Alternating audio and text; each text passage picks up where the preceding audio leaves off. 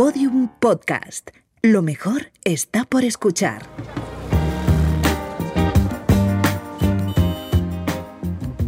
A mí me interesa de la realidad lo que se me escapa, lo que no podemos atrapar.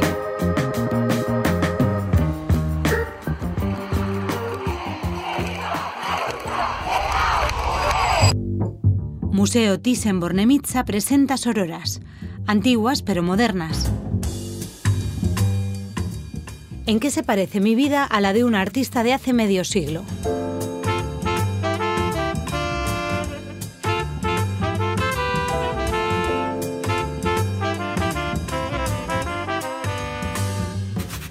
Episodio 3. La mujer y la casa. Isabel Quintanilla. La vida en un vaso de Duralex y la carga mental.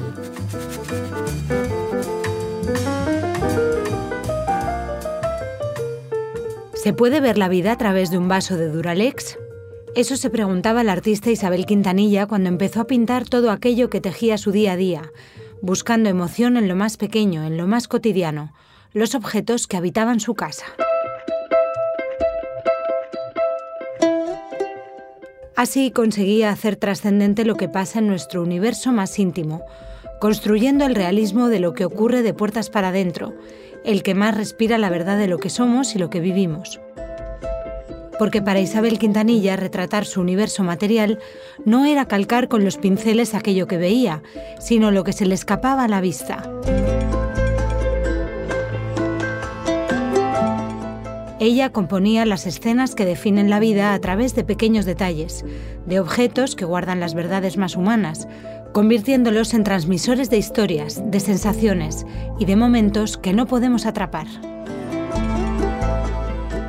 Quintanilla decía que sabía que al pintar vasos de Duralex, esos que ella y muchas familias trabajadoras tenían en su casa, no interesaba a las autoridades, ¿Sería también porque la visión de la vida doméstica se entendía como una realidad exclusivamente femenina y sin valor artístico? No hace falta irse al siglo pasado para poder sentir el desprecio hacia la realidad doméstica. Todavía, a día de hoy, se percibe la dimensión del hogar como algo intrínsecamente femenino e incluso se utiliza la expresión ayudar para referirse a las obligaciones paritarias de los hombres en casa. La casa tiene hoy más significados para las mujeres. Se han abierto más ventanas, se respira más libertad, pero todavía no se han abierto las puertas del todo a una concepción de lo doméstico que incluya a hombres y mujeres por igual. De hecho, es ahora cuando empezamos a hablar de un concepto que sobrevuela el hogar y sus obligaciones, y que afecta sobre todo a las mujeres, la carga mental. Esa carga es la suma del trabajo no remunerado y los cuidados que realizan en casa al terminar el empleo que desempeñan fuera. ¿Lograremos una igualdad real de puertas para adentro? ¿Dejará de denostarse lo doméstico y asociarse a una realidad machista y desfasada? Como logró retratar Isabel Quintanilla, las grandes historias de la vida, las que encierran las emociones más intensas, suceden en la habitación de una casa, y los grandes cambios también suceden con solo un pequeño gesto, como fregar un vaso de Duralex.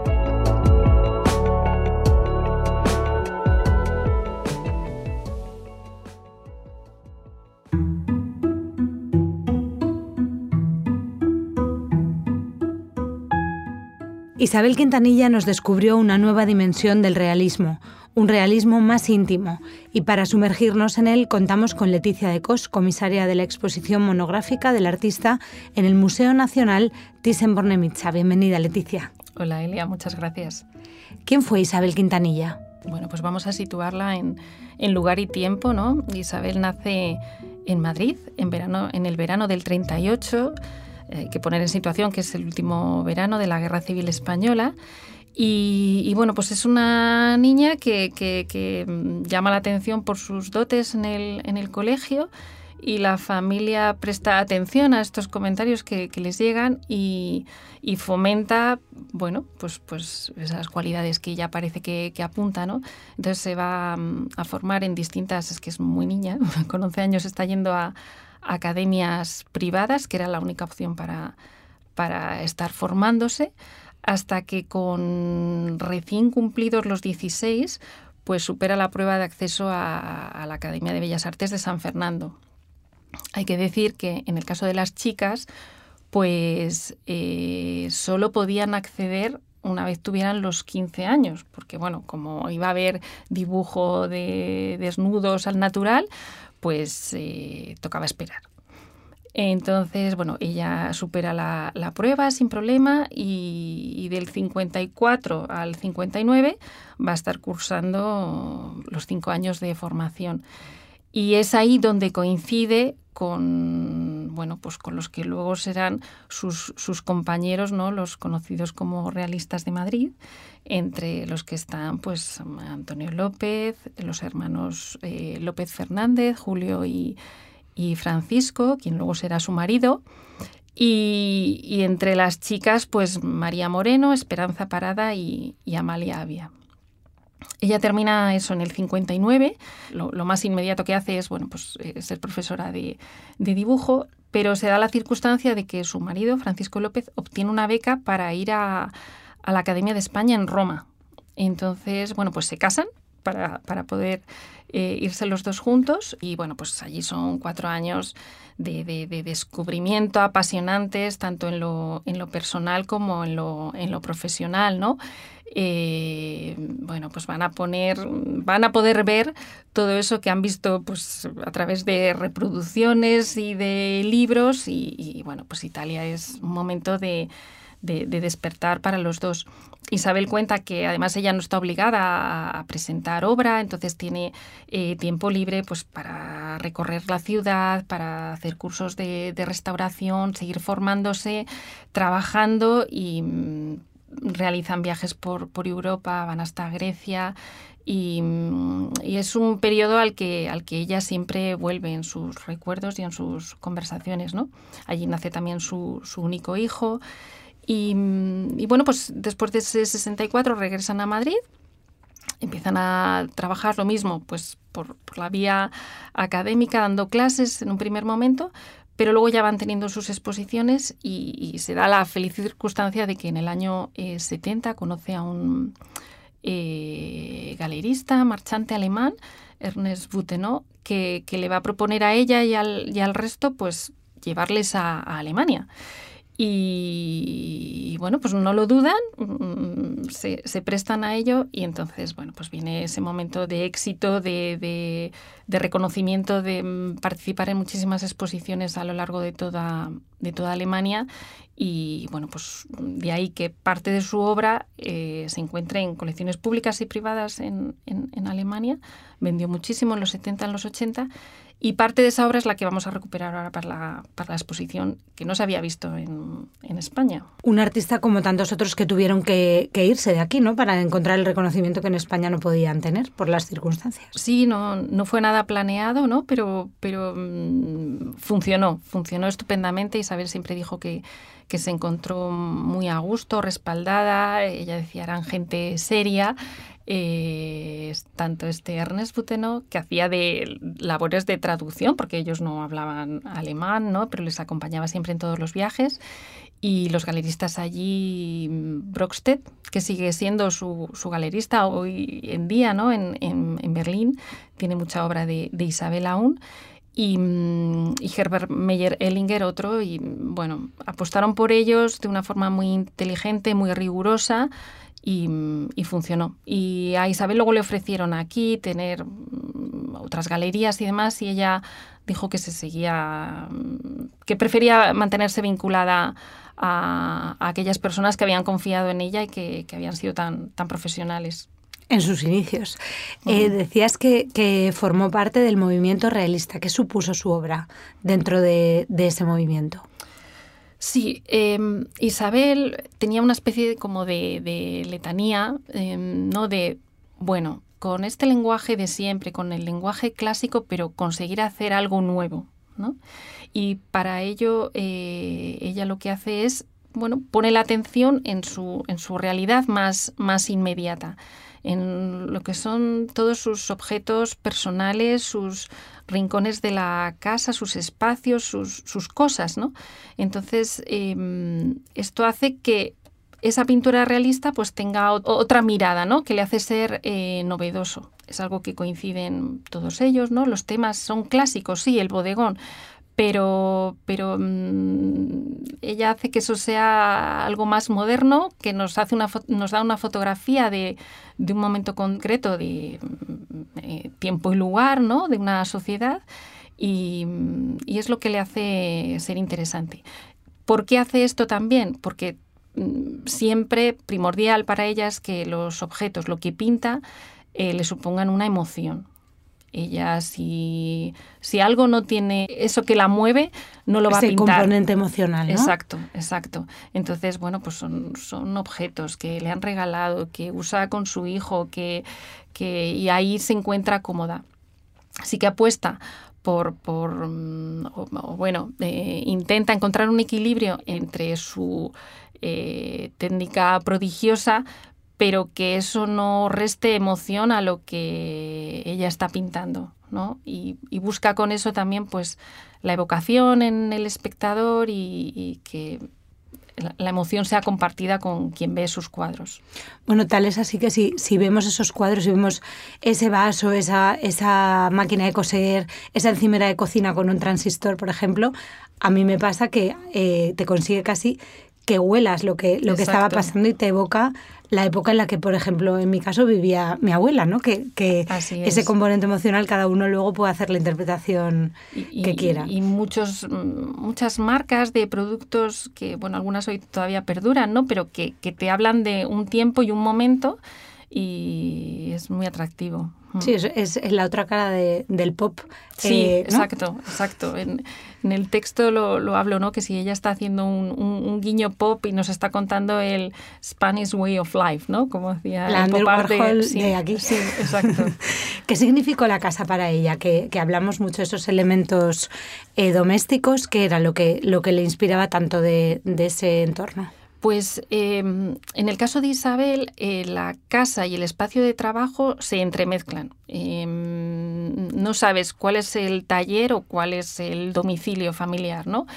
Y es que es su espacio en el que ella trabaja tranquila, eh, cómoda, son sus lugares.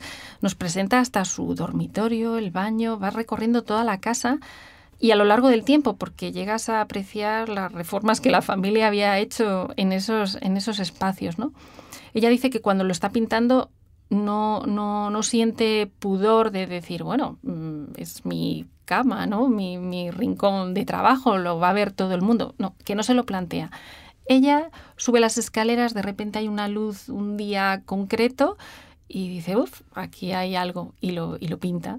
Entonces la casa eh, para ella es un lugar de refugio, porque a diferencia de, de, mm, Amalia, por ejemplo, de Amalia Avia o de Antonio López, que, que, salen a la ciudad, pintan, eh, o María Moreno, ¿no? La Gran Vía y demás, Isabel mm, no, no, no, no se siente cómoda en el espacio ciudad, a pie de calle, y, mientras que en la casa está muy cómoda siempre vivieron en casas eh, pequeñas, unifamiliares, con un pequeño jardín, un, patio alrededor, que es otro de sus lugares mm, favoritos, ¿no? Por, la inspiración, por, por estar al aire libre, pero al mismo tiempo protegida. Eh, ahí ella planta las, las, especies de flores y frutales que, luego va a pintar. Entonces, pues, sus, sus, flores favoritas, ella lo cuida, es muy curioso. ¿no? Hablabas antes de su técnica prodigiosa. si, si pudieras describirme alguno de sus, de sus cuadros que más te guste, ¿cómo es esa técnica? ¿Cómo? Porque creo que es bastante distintivo de ella y a la vez sorprendente, ¿no? Es sí. cómo parecen fotografías. Parecen, eso es. Si acompañas a los visitantes, ¿no? Como en 2016, que ya tuvimos obra de, de Isabel, pues el comentario es de, ¡guau! Parece una fotografía, ¿no? Pero no lo es. Sin embargo, su mirada es muy fotográfica y, todas esas composiciones que hacen te llama a pensar que, que, se ha basado en una fotografía, pero no, nunca. Eh, ella lo explica diciendo que la fotografía le resta emoción. Ella necesita estar viendo mm, las, las, flores y cómo se van marchitando eh, con el paso de los días o cómo el mismo plato, pues a lo largo del día la iluminación le da otros matices Y, y, eso es lo que ella quiere, quiere captar, ¿no?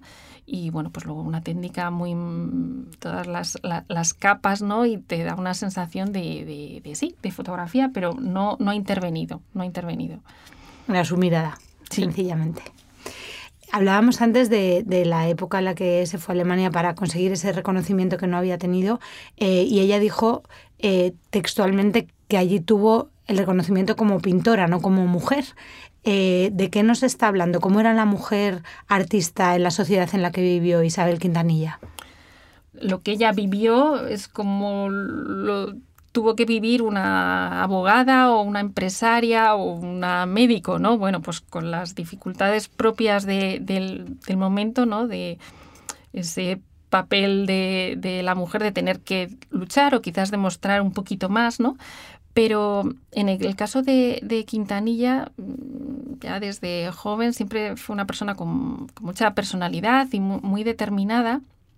Entonces ella luego siempre se sintió orgullosa de, su, trabajo, ¿no? de, su carrera, pero como artista, no, no, ni más ni menos por haber sido mujer o defendiendo e, esa condición, ¿no? Quizás también porque al, convivir con, el resto de los miembros de los realistas de Madrid, que había tanto mujeres como hombres, ella vio que para ellos también era difícil, ¿no? Además estaban apostando por una pintura que en ese momento no era lo que estaba de moda o no era lo que las autoridades del momento ponían en valor. Entonces ella, mm, su satisfacción es por lo de me he ganado la vida como artista.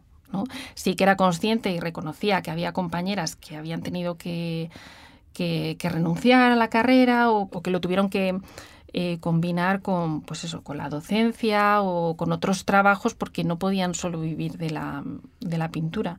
O compañeras que, pues el caso de Esperanza Parada, por ejemplo, que al ser su marido también artista, pues en un momento ahí deciden que ella aparca su, su carrera para que él pueda dedicarse de pleno y ella pues atiende a la familia. O sea, era consciente de, de las distintas circunstancias que, que, había, ¿no?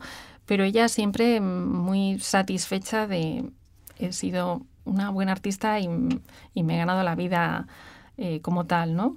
Hay algo también revolucionario en el hecho de sacar todos esos objetos cotidianos y de la intimidad doméstica a, sus pinturas, porque de alguna manera está enseñando ese, ese mundo que en aquellos años era tan femenino, porque en muchos casos era lo que vivían en su día a día, ¿no? Hablabas antes de, de López y la calle, ella reflejó un mundo que en aquellos años en España era el de las mujeres. Sí, por ejemplo, vamos a ver mucho objeto vinculado al mundo de la costura, ¿no?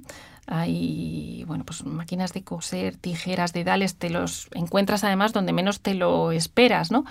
Y esto también es eh, porque, bueno, su, su, madre fue modista y fue el mm, medio de, sacar adelante la, la familia. Y, Isabel, bueno, pues admiraba a su madre, ¿no? Por, por, por, ese coraje. Y de hecho hay una pintura fantástica que vamos a tener que es homenaje a mi madre del año 71. Y es esa máquina de coser alfa eh, en la noche, porque antes cuando hablábamos de la casa, eh, claro, Isabel había visto siempre a su madre trabajar en casa. Luego la acompañaba a entregar eh, los, los, pedidos a las clientas por Madrid y demás, pero ella hace, mm, ambienta muchas de sus obras en, en, la noche, son nocturnos, porque recuerda a su madre trabajando hasta tarde en la sala de, costura para tener al día siguiente todo, todo listo. Entonces, bueno, pues es, eso, es todo es autobiográfico y muy próximo a su, a su vida. Son pequeños eh, autorretratos lo, que encontramos en, en sus pinturas. ¿Y cómo convivió esa obra con la de los artistas realistas que, compartieron eh, época con ella? Bien, perfectamente. Mm, lo primero porque la relación entre ellos es que eso coincidieron como compañeros de estudios, luego como, como amigos, llegando a ser familia por esos vínculos de, matrimonios, ¿no? Eh, los unos eran pues, padrinos de los hijos de los otros y, se criaron juntos, en fin, vivían muy cerca y convivían mucho, lo que hacía que hablaran todo el tiempo de, trabajo, ¿no? Y llegaran a, ese punto de cada uno a su manera, desde su sensibilidad, pero a decir, no, esto que estamos haciendo de, pintar la vida está bien, vamos a, seguir por ahí, ¿no? Entonces se apoyaban los unos a, los otros en, dar coherencia y sentido y de decir, por aquí hay camino. Pues Leticia, muchísimas gracias por acompañarnos en, este podcast en Sororas y por introducirnos en este universo fascinante de Isabel Quintanilla.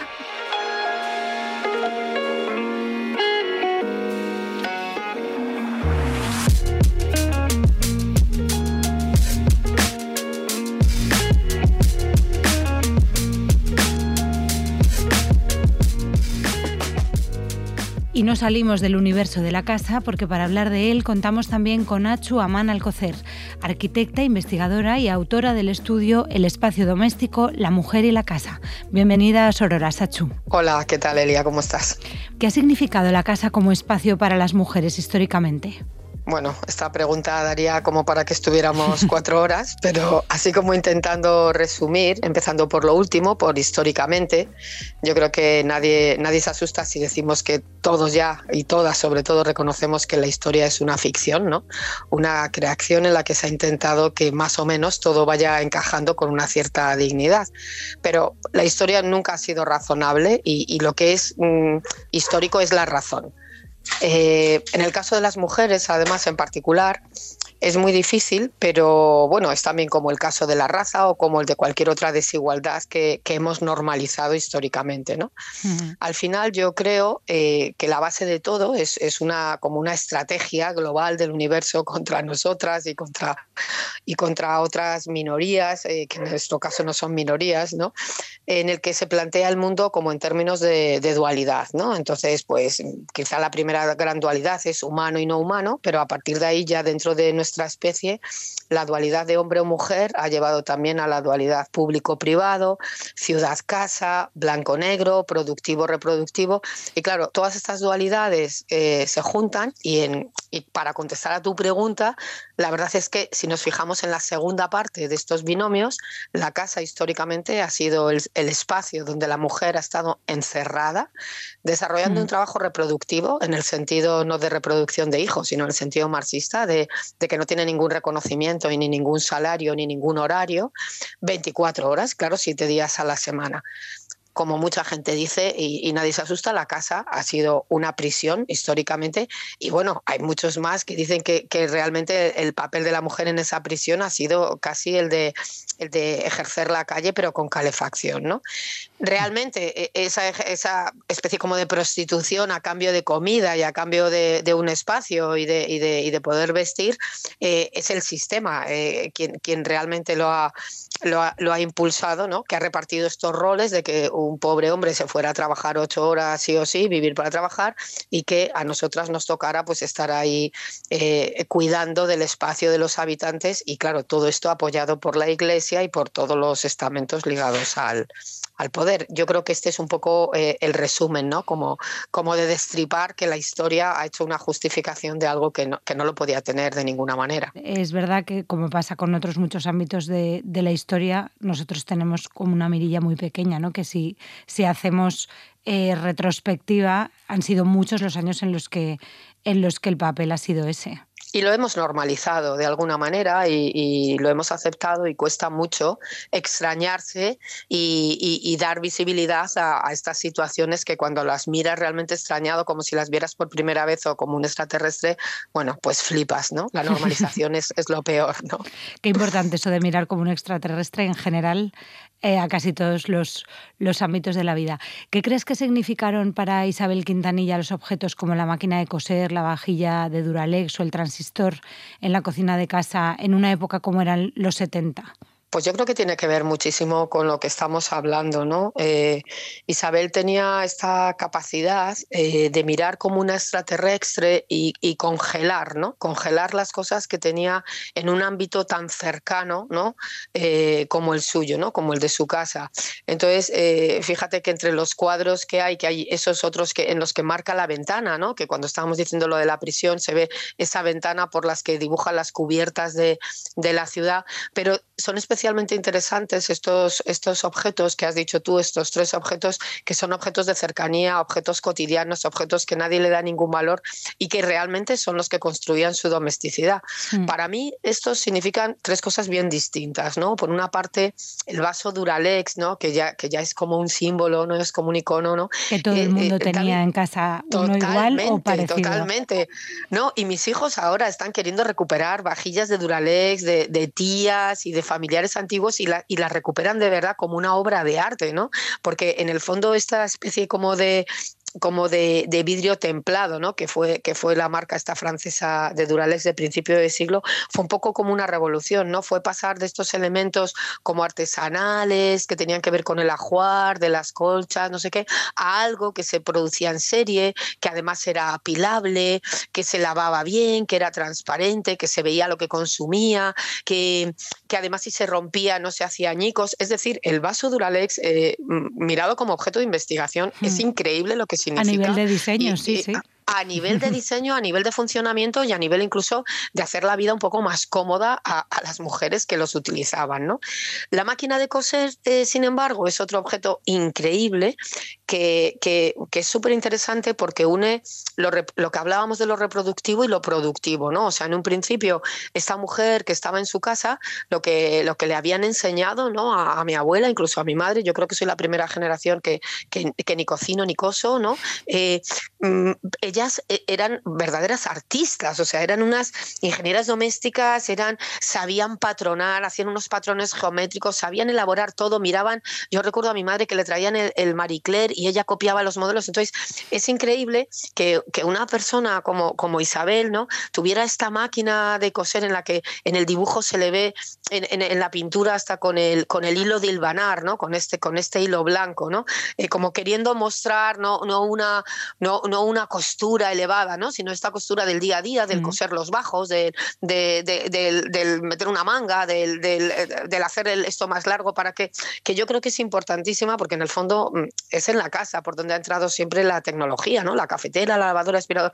Pero además es que en el caso de muchas mujeres en el que la economía eh, aportada por otros seres no, no era suficiente, por el marido o que habían enviudado o todo esto, la máquina de coser les daba la posibilidad de ellas mismas ser independientes económicamente. Entonces, no solamente mantenía a, ese grupo que tenían familiar, sino que ellas por las noches se ponían ahí, dale que te dale, dale que te dale, con este movimiento a la vez de pie, de mano y tal, que era increíble, era una verdadera coreografía, y mantenían eh, tenían otros ingresos porque cosían para otra gente. Y por último, el transistor, pues bueno, ¿qué te voy a decir a ti que trabajas en la radio? ¿no?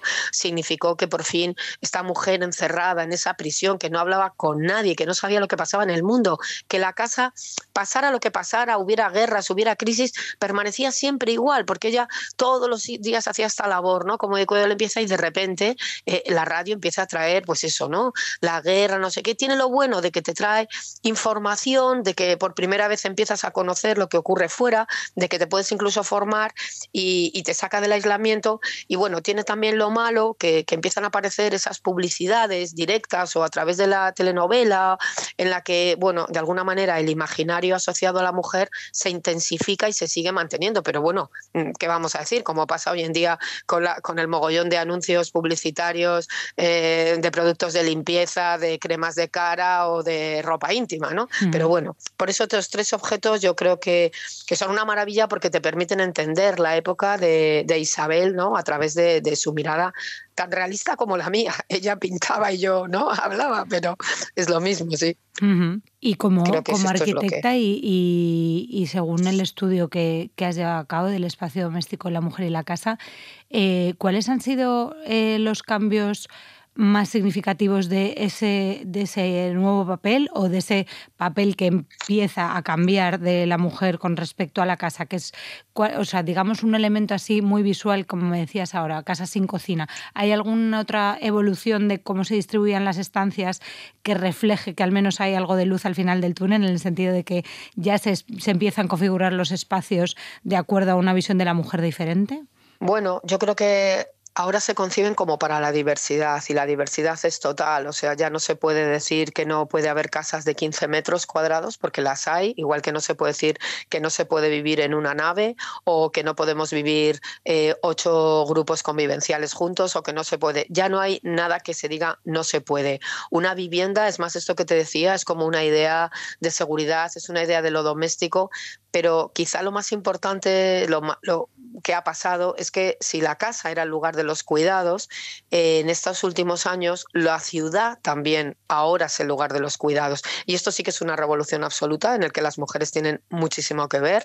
Sabes que hay ahora libros que se llaman La ciudad cuidadora, Experiencias con Chinchilla. Bueno, hay, mm. hay muchísimos, eh, muchísimas eh, mujeres investigadoras y pensadoras que hablan de, de los cuidados ligados a la ciudad. Y esto es muy importante porque quiere decir que en la ciudad, que antes era territorio prohibido, nos podemos sentir como casa, porque a la vez la casa se ha vuelto un espacio público. La casa, pues mira, yo ahora estoy contigo y, evidentemente este, esto será parte de un podcast, pero podríamos estar en este momento hablando para muchísimos miles de personas y mi dormitorio se habría convertido en un espacio público, algo impensable. Entonces, lo, claro, lo más bonito es esto, que ya lo privado y lo público no son categorías excluyentes, e igual que no lo son hombre y mujer, igual que no lo son casa y ciudad, igual que los cuidados, de alguna manera tienen que afectar a todos los espacios, ¿no? Entonces, quizás esto, ¿no? La ruptura de estas polaridades que teníamos metidas ahí como en el imaginario y que era una estrategia muy cómoda para, para la religión, para el Estado, para el sistema económico, pero que la víctima, evidentemente, era la mujer, sin lugar a dudas.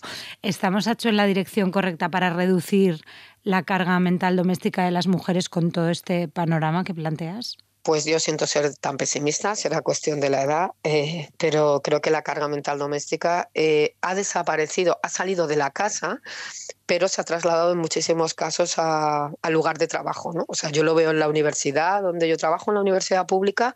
Eh, pues nunca ha habido una mujer directora, o sea, hay un techo de cristal evidente, pero sin embargo hay muchísimas mujeres segundas de a bordo que, ¿por qué están ahí? Porque la carga mental se la están comiendo ellas, es decir, toda esa carga eh, de la gestión, que era lo que ocupaba nuestra carga de, de, qué vamos a poner, a poner a comer y a cenar estos 30 días, cómo vamos a administrar el presupuesto, dónde van a ir los niños, y ahí va no sé qué, todo esto es lo mismo, pero en el trabajo. Y ahora extrapolado al ámbito empresarial sí. Totalmente. Tenemos que ver nuestros gobiernos, tenemos que ver nuestras universidades. Eh, no quiero pensar que tú en la, lo tengas que ver tú en, la SER, pero bueno, hay estadísticas que lo demuestran, que el número, los números doses de, de casi todo están ocupados por mujeres que llevan la gestión y se llevan esa carga mental cuando, cuando salen del horario de trabajo. Pues muchas gracias, Achu, por compartir con nosotras este conocimiento sobre lo que significa la casa, sobre tu perspectiva sobre lo que debería ser y por participar en Sororas.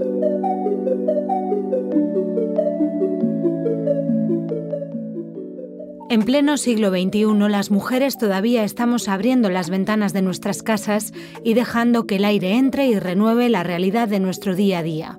Una realidad llena de detalles, de objetos, de momentos que Isabel Quintanilla supo capturar como nadie. Gracias a ella, hoy ponemos en valor la importancia de vivir en un universo doméstico rico en el que la igualdad también exista de puertas para adentro. Hola Isabel, me alegra mucho contarte que, todas aquellas obras de las que me hablabas al revisar catálogos en, nuestro primer encuentro en vuestro estudio y de las que me decías que estaban en Alemania, pero sin poder eh, darme una localización más, más, precisa, pues porque las pintaste y, se vendieron allí y, de muchas pues, pues se, se perdió el rastro, ¿no? Bueno, pues bien, las hemos localizado y esta primavera van a estar de vuelta en casa, en Madrid y van a poder disfrutar de la luz de esta ciudad que tanto, que tanto te fascinaba. Y nuestro público, que estoy segura que va a ser mucho, va a poder hacer ese viaje por las emociones que tú siempre anhelabas despertar. Te echaremos de menos. Pero bueno, estando tu pintura, estás tú. Un abrazo. ¿Qué, te diría? Pues que, me encanta, que me, que, me gusta la, la, vida que te tocó vivir, esa vida en la que como siempre, ¿no? Eh, no eras tan reconocida como, como tus coetáneos pintores y, y, formabais como un grupo de mujeres, ¿no? Supongo que unas os albergabais en las otras y teníais como una relación increíble, ¿no? Y por eso creo que justamente tus cuadros siempre me han gustado porque lo que hacías era como hacerlo invisible visible, ¿no? Y, y darle como ese nivel de, de algo súper importante a algo que era tan pequeño, ¿no? Por otra parte, porque tenían algo como, como pornográfico, ¿no? Como cuando muestras en el cuarto de baño, el, cepillo con el que te limpias las uñas o el algodón con el que te limpias las orejas en esas baldas de cristal de época sobre los azules. Pienso que, o sea, yo no valoro tanto tu habilidad con la pintura, que me parece increíble, como lo que decides, ¿no? Eh, capturar. Creo que si hubieras tenido una cámara fotográfica también habría sido una fotógrafa alucinante. Somos mujeres, somos sororas. Nos escuchamos en el próximo episodio.